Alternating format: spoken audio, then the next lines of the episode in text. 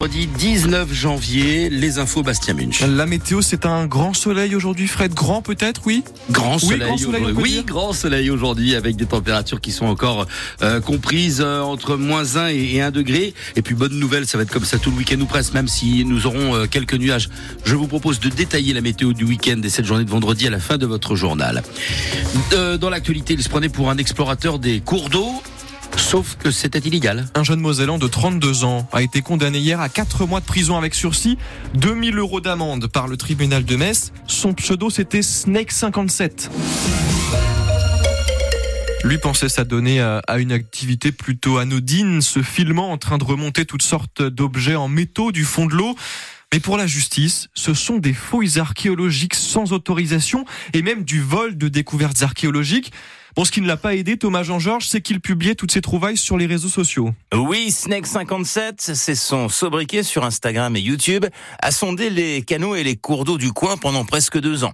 Une longue corde, un aimant double face, extrêmement puissant, et c'est parti pour une pêche originale et écologique. Car le but, précise le médecin de 32 ans lors de l'audience, c'est de dépolluer les rivières. Et dans ses vidéos publiées sur les réseaux sociaux, il détaille ses trouvailles, comme ici en 2019 à Metz. Je vous montre un peu ce qu'on sort. Donc on a deux panneaux, deux grandes barrières, d'égout. Dans ces filets également des pièces de monnaie, des bijoux anciens, des munitions, de vieux pistolets et même des coffres forts. Les petits films de Snake 57 vont susciter la curiosité de la DRAC qui va mener sa petite enquête. La direction régionale des affaires culturelles va alors découvrir que ce pêcheur allemand n'a pas d'autorisation et qu'il revend aussi certaines de ses découvertes sur les réseaux sociaux.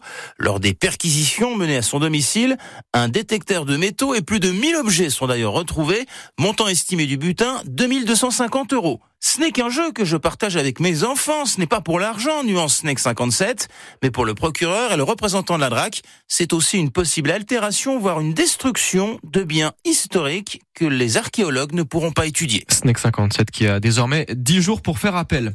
Il était soupçonné de prise illégale d'intérêt. L'ancien maire de Metz, Dominique Gros, est condamné à 4 mois de prison avec sursis, 10 000 euros d'amende, 3 ans d'inéligibilité.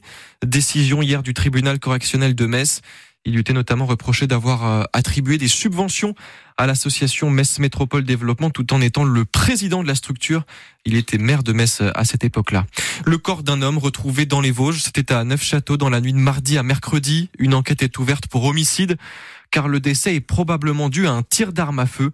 L'autopsie aura lieu aujourd'hui pour euh, confirmer cette cause du décès. On se souvient il y a quelques semaines des alertes à la bombe dans plusieurs lycées de Metz ou, euh, ou de, de Lorraine d'ailleurs ou de les aéroports aussi. Oui, il y en avait eu des dizaines de similaires partout en France.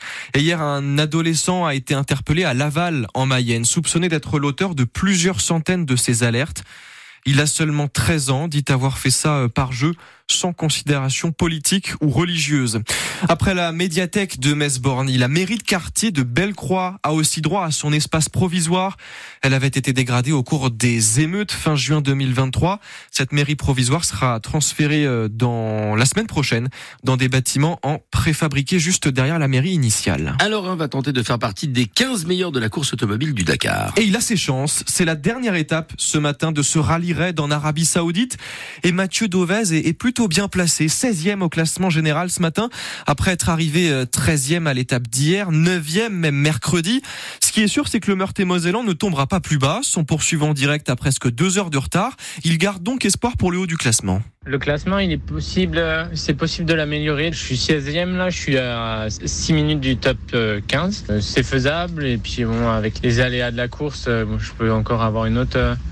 Euh, ouais, 15, 14, c'est- possible encore. Le programme, c'est une étape euh, plus courte, une étape de 175 km au bord de la mer pour faire euh, une boucle autour de Yambou. Le but, ça va être euh, de me faire plaisir. Je vais essayer peut-être d'attaquer un peu pour euh, juste pour euh, reprendre des sensations et que ça me fasse du bien. Quoi. Après, si le classement est positif, c'est- tant mieux. Mais j'aimerais bien vraiment euh, prendre 175 km à, fond, euh, que du plaisir et donner tout ce que j'ai juste pour euh, pour moi. Pour l'instant, c'était un, c'était un très bon Dakar. J'ai vraiment passé à une étape supérieure. J'ai encore de la marge et je pense que je peux faire encore, euh, encore mieux assez facilement. Donc, euh, j'ai hâte de- pour la suite. Et la suite, c'est ce matin, 9h, départ de cette dernière étape du Dakar, 175 km de spécial. Falikande pourrait bien faire son retour dans l'effectif du FC Metz dès le déplacement à Nice dans 8 jours. Le défenseur Grenat disputa hier euh, son deuxième match de la Coupe d'Afrique des Nations avec la Guinée-Bissau. Ça se solde par une défaite 4 buts à 2 contre la Guinée équatoriale. La Guinée-Bissau n'a quasiment plus aucune chance de se qualifier pour les phases finales de la Cannes. Le Tour d'avenir partira de Sarrebourg cette année. C'est le Tour de France des moins de 23 ans. Départ prévu le 18 août prochain dans le sud Mosellan. Il y a cinq ans, ce Tour de l'avenir avait été remporté par un certain Tadej Pogacar. Et puis c'est la question qu'on vous pose ce matin. Quelles sont vos pâtisseries d'enfance, ces saveurs qui vous rappellent tant de souvenirs quand vous les goûtez encore aujourd'hui Vous nous appelez pour nous raconter tout ça au 03 87 52 13 13 et on posera aussi la question à, un chef pâtissier dans 10 minutes, Jérémy Massin, ce messin qui fait partie de l'équipe de France de pâtisserie et qui concourra euh, dimanche et lundi pour les championnats d'Europe de la pâtisserie.